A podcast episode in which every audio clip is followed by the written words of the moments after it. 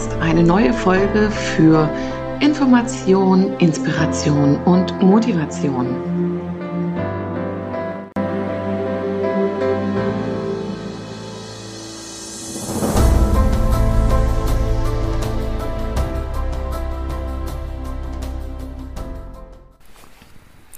Herzlich willkommen wieder zum Podcast Wege des Herzens, Maren from der Podcast. Ja, spannend. Ähm, heute ist wieder ein Podcast ohne Interview. Es gab jetzt einfach in der letzten Zeit Themen, die mich wirklich beschäftigten und ähm, wo ich meine Gedanken einfach erstmal mit euch teilen möchte, weil ich das super spannend selber finde und mir noch gar keine Gedanken dazu gemacht habe, inwiefern ich da vielleicht auch ähm, ein Monatsthema draus machen möchte, sondern ähm, jetzt erstmal meine Gedanken mit euch teile.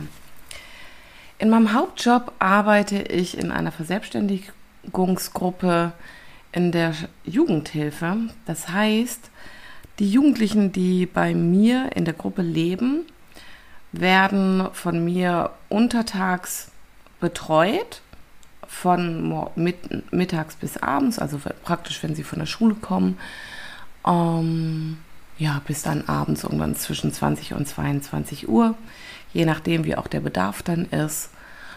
Und ähm, müssen sich ansonsten selber versorgen. Also die sind oftmals vorher in vollstationärer Jugendhilfe gewesen mit 24-Stunden-Betreuung und haben sich dort mehr oder weniger bewiesen oder auch entwickelt, dass sie in der Lage sind, morgens selber aufzustehen, ähm, Geld zu verwalten, ihre Essensplanung für die Woche zu machen, für sich selber einkaufen zu gehen und zu kochen, ihre Wäsche selber zu waschen und so weiter und so fort. Ähm, sowie auch schon Arzttermine selber zu machen. Und ich selber arbeite mehr oder weniger seit ich 22 bin in Jugendhilfe. Ich hatte zwischendurch eine relativ lange Pause, weil ich in der Zeit äh, selbstständig war und Mutter geworden bin und bin seit sieben Jahren wieder in der Jugendhilfe. Und ja, wie ihr ja schon mitbekommen habt, hat sich vor acht Jahren mein eigenes Leben verändert. Dadurch hat sich ähm, mein Denken in vielen Dingen verändert. Also ich bin selber auf meine eigene Reise gegangen und habe mich entdeckt und auch mal überdacht, wie mein Denken, mein Fühlen ist, um, wo ich hin will und so weiter und so fort. Dazu gab es schon verschiedene andere Podcasts. Ja, ähm, weshalb ich immer mal wieder eine Pause mache, ist, weil es schon auch ein Thema ist, über das ich ein Stück weit nachdenken muss, möchte, möchte. Und zwar habe ich in den vergangenen Wochen Gespräche mit meinen Jugendlichen geführt, die echt mega gut waren. Also wirklich ganz arg toll. Ähm, die Jugendlichen, mit denen ich aktuell arbeite, sind zwischen 16 und 20 Jahre alt. Und ich bin sehr überrascht, wie reflektiert diese Jugendlichen von mir sind und ähm, wie offen und ehrlich sie auch sind in Gesprächen. Und bisher ist es eigentlich in Jugendhilfe so, dass wenn Jugendliche in Jugendhilfe sind, das auch an Bedingungen für Jugendliche geknüpft ist. Das heißt, sie müssen an regelmäßigen Gesprächen teilnehmen, sie müssen Auflagen erfüllen, ähm, auch um ihr über ihr 18. Lebensjahr hinaus in Jugendhilfe bleiben zu können, müssen Anträge stellen, müssen sich an, müssen mit den Betreuern klarkommen, die mit ihnen arbeiten, ähm, müssen sozusagen ja auch in einer Zwangsgemeinschaft leben mit Jugendlichen, mit denen sie sich vielleicht sonst nicht umgeben würden oder die vielleicht auch gar nicht unbedingt so zu ihnen passen. Sie können sich das ja im Grunde genommen gar nicht auswählen, weil entweder kommen sie aus Familien, die desolat sind und wo es ein großer Schutz für die Jugendlichen ist, dort rauszukommen. Ähm, oder, also das ist die Grundlage, auf der meine Wohngruppe gegründet wurde vor fünf Jahren. Ähm, es waren damals alles minderjährige Flüchtlinge, die ohne ihre Eltern nach Deutschland gekommen sind. Ähm, ja, es gibt auch Jugendliche, die schlicht und ergreifend so keine Eltern mehr haben oder kein ein Elternhaus, in dem es viele Konflikte gibt ähm, und die Jugendlichen sich selber entscheiden, auszuziehen. In der Regel ist die Jugendhilfe als Schutz für die Jugendlichen gedacht. Meine Jugendlichen jetzt empfinde ich alle wirklich klasse. Ich hoffe, vielleicht hört ihr mir sogar zu, ihr Lieben. Ähm, ich finde euch wirklich toll. Und ähm, vielleicht hat es auch ein bisschen damit zu tun, dass sich meine eigene Haltung zur, zu meiner Arbeit auch verändert hat. Ähm, wozu es sicherlich hilfreich war, dass ich selber Mutter ähm, einer Tochter bin, die im gleichen Alter ist wie meine Jugendlichen und mit der ich parallel zu meinen Jugendlichen ähm, ähnliche Prozesse durchlaufen habe, wie meine Jugendlichen erlebt haben. Also meine Tochter ist 18 und ja, hat praktisch parallel zu den Jugendlichen auch ihre Pubertät durchlebt und ihre Kämpfe mit mir geführt.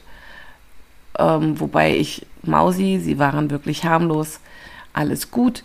Ähm, falls du nämlich diesen Podcast hörst, nicht, dass du denkst, ich rede schlecht über dich. Ich finde, wir haben, du hast es toll gemacht. Ähm, ja, also im Grunde genommen war es parallel.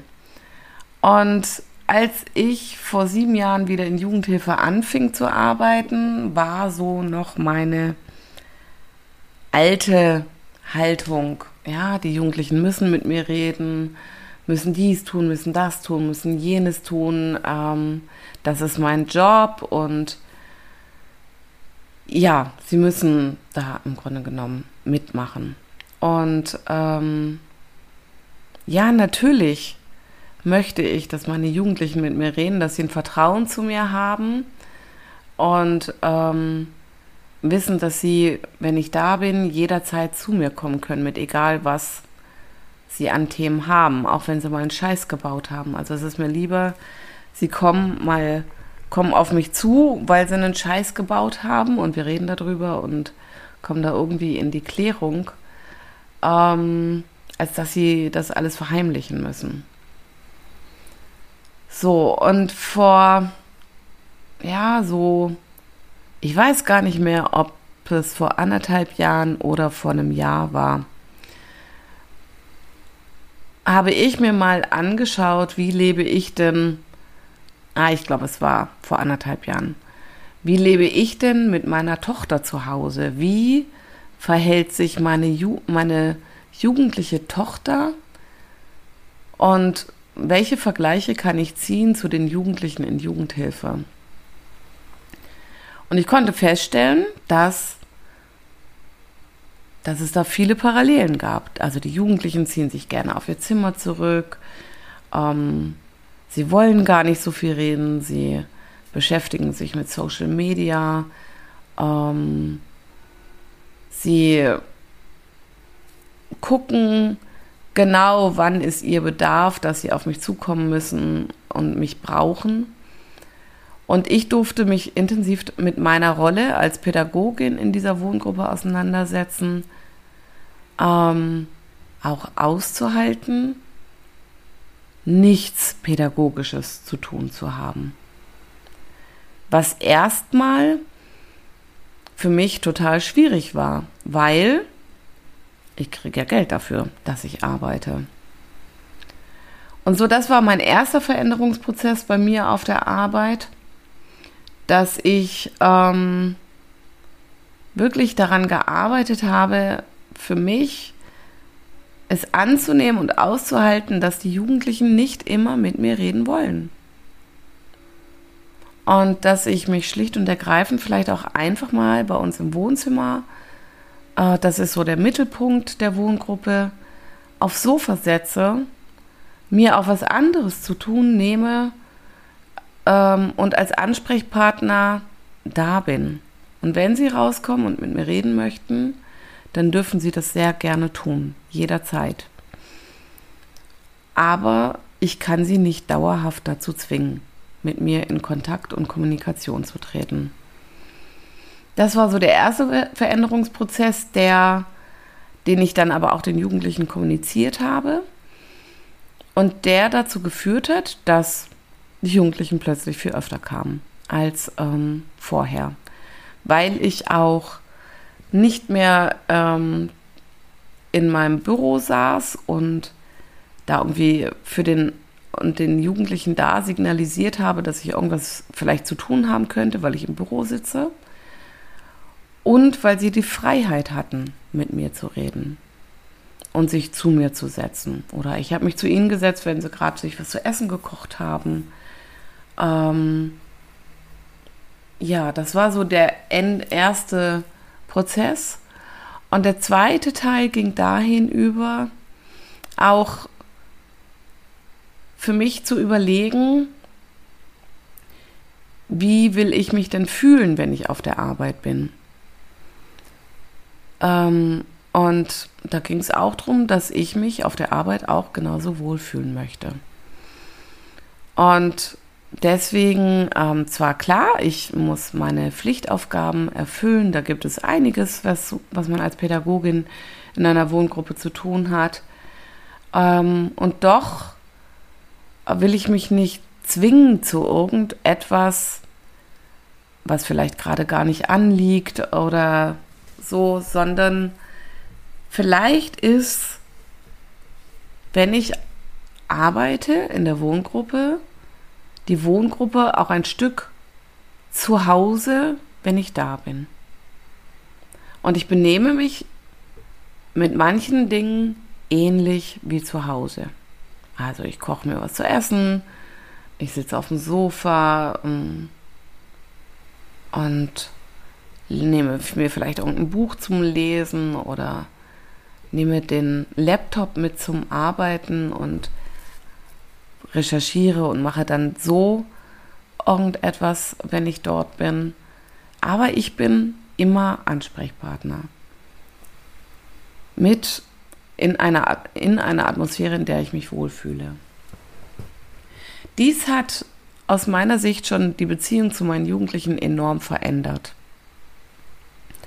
Weil auf einmal eine Freiwilligkeit da war. Und ähm, das konnten sie besser zulassen als Zwang. Und genauso habe ich das ja auch zu Hause erlebt. Wenn meine Tochter von sich aus kam, war alles war und ist immer alles wunderbar. Unter Druck funktioniert das einfach nicht. Und unsere Jugend hat sich aus meiner Sicht auch verändert. So, und diese Woche begegnete mir so das Thema, ähm, wie können Jugendliche in Jugendhilfe eigentlich Identität und Abgrenzung lernen und ähm, durchführen, wenn sie in Jugendhilfe sind. Da, wie ich ja schon gesagt habe, sie ja eigentlich diese vielen Auflagen auch zu erledigen haben, ähm, sei es Therapie, sei es sich an Regeln halten, sei es zu verschiedenen Essenzeiten da sein, also das ist jetzt mal für die ähm, Wohngruppen gesprochen, die äh, 24-Stunden-Betreuung haben. Sie müssen an Gruppenaktivitäten teilnehmen, Freizeiten und, und, und, haben außerdem bis zu sieben Mitarbeiter und eine Leitung, ähm, mit denen sie sich auseinandersetzen müssen, die sie kennenlernen müssen, wo sie alle Ecken und Kanten kennenlernen müssen und haben möglicherweise hoffentlich glücklicherweise irgendwo auch noch Eltern oder Familie. Und in der Regel sind Jugendliche nicht freiwillig in Jugendhilfe. Jeder, jedes Kind, jeder Jugendliche möchte eigentlich in einer heilen und intakten Familie leben und dort gute Vorbilder haben, glücklich sein ähm, und sich entwickeln können. Und ich habe mir jetzt mal meine Jugendlichen angeguckt, wie es ist, also wie meine Tochter ihre Pubertät erlebt hat oder ich die Pubertät mit meiner Tochter erlebt habe. Ich kann das ja gar nicht sagen, wie sie es selber erlebt hat. Das müsste sie von sich geben. Ähm, aber für mich war die Pubertät meiner Tochter auch ein enormer Lernprozess, weil sie zum einen wirklich Pubertät gelebt hat, hat, so wie ich das nicht getan habe in meiner Jugend. Und ich deswegen manche Dinge gar nicht kannte, trotz pädagogischer Ausbildung, war das für mich im privaten Rahmen viel schwieriger zu handeln oder auszuhalten, wenn meine Tochter zum Beispiel mit mir streiten wollte und ich dann mit dem tollen pädagogischen Gerede gekommen bin und gesagt habe, Maus, komm, lass uns kurz Abstand halten, geh vielleicht kurz in dein Zimmer und danach reden wir in Ruhe weiter. Und die hat, es gab Situationen, da wollte sie einfach mit mir streiten. Und ich wusste gar nicht, wie es geht, weil ich es selber nicht gemacht habe. Und es war, ist aber für Identitätsfindung von Jugendlichen und Abgrenzung von Kindern und Jugendlichen zu ihren Eltern enorm wichtig, auch mit Eltern zu streiten. Und es ist auch für ihre gesamtgesellschaftliche Entwicklung wichtig, um sich durchzusetzen, um zu schauen, wie reagieren Menschen auf Streit. Und natürlich probieren sie dies am liebsten mit den Menschen, wo sie wissen, da können sie und dürfen sie das tun, ohne Angst zu haben, nicht mehr geliebt zu werden. Sondern sie tun dies mit den vertrautesten Menschen, die sie haben. Jugendliche in Jugendhilfe haben das nicht. Das ist mir diese Woche mal so richtig bewusst geworden, weil wenn es gut läuft, leben die Jugendlichen in einer, in einer Wohngruppe und dürfen alle 14 Tage zu ihren Eltern nach Hause oder auch in den Ferien. Das heißt, sie haben eigentlich jedes Wochenende, dass sie nach Hause gehen, den Druck, bitte lass es gut laufen, damit wir nicht streiten und ich in zwei Wochen wiederkommen darf, dass es kein Heimfahrtverbot gibt oder dass meine Eltern sich von mir abwenden, dass ich es nicht aushalte zu Hause oder ähnliches, weil Eltern bleiben Eltern, egal wie. Auch wenn vielleicht Jugendliche sagen, oh nee, die sind total bekloppt. Ja, das müssen sie auch sagen. Und trotzdem bleiben Eltern Eltern. Also, das heißt eigentlich für diese Identitätsfindung und für die Abgrenzung von den erwachsenen Eltern, um sich und ihren Weg zu finden, ist da schon die erste Einschränkung für Jugendliche in Jugendhilfe. Und dann stelle man sich vor, dass sie halt in einer Wohngruppe leben mit, also ich habe insgesamt vier Jugendliche, ähm, in vollstationären Wohngruppen sind es acht oder neun Jugendliche und sieben Mitarbeiter zum Beispiel. Und dann auch da, wie führe ich mit welchem Mitarbeiter welchen Konflikt? Welchen Mitarbeiter mag ich, welchen Mitarbeiter mag ich nicht? Mit wem kann ich das besonders gut führen? Ähm, ist es mir erlaubt? Welche Konsequenzen hat es, wenn ich mit einem Mitarbeiter streite, wenn ich mich abgrenze, wenn ich mich nicht an Regeln halte? All dies, wie reagiert die Gruppe? Was für ein Gruppengefüge ist da? Was für ein Gruppenzwang ist da? Welche, welche Konsequenzen hat es, wenn ich mich nicht an gewisse Dinge halte? Ähm, Gibt es gruppenübergreifende Konsequenzen oder darf ich mich an Dinge nicht halten, ohne dass die anderen darunter leiden müssen? Trage ich die Konsequenz für mein Verhalten selber? Das ist nicht immer so.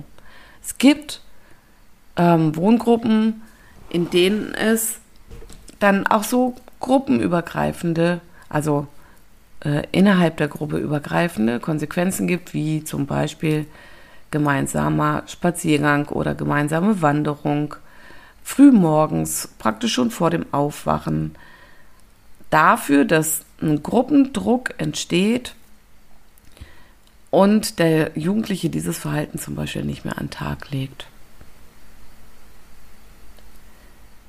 Ja, ich frage mich, ob Jugendhilfe da vielleicht ein bisschen revolutioniert werden muss. Oder wird sie schon woanders auch revolutioniert?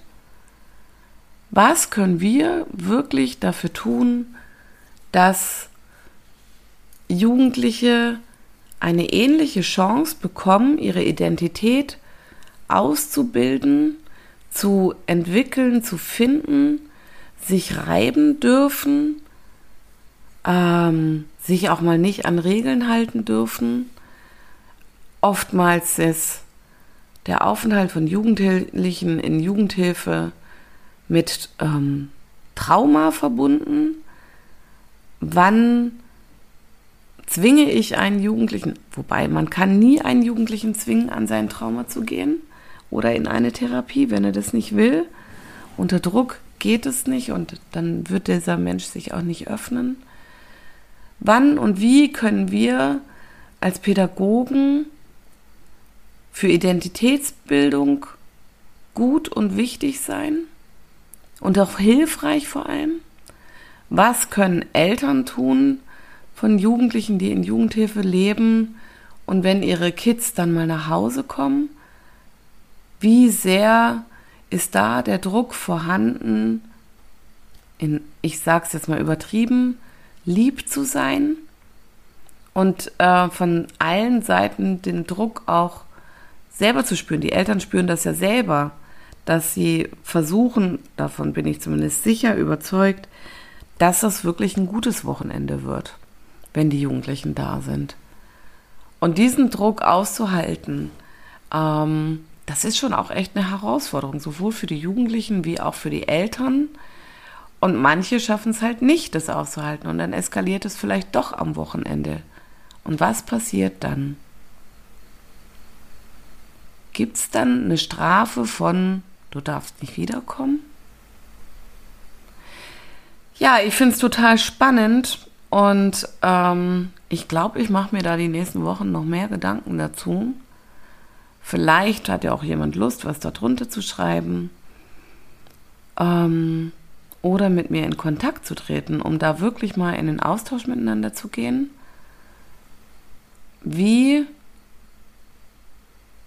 vielleicht hören Sie auch einige Pädagogen, wie Jugendhilfe wirklich gut gelingen kann und Jugendlichen die Chance bieten kann, ihre Identität wirklich finden und entwickeln zu können in der Zeit, während sie in Jugendhilfe sind sehr spannendes Thema.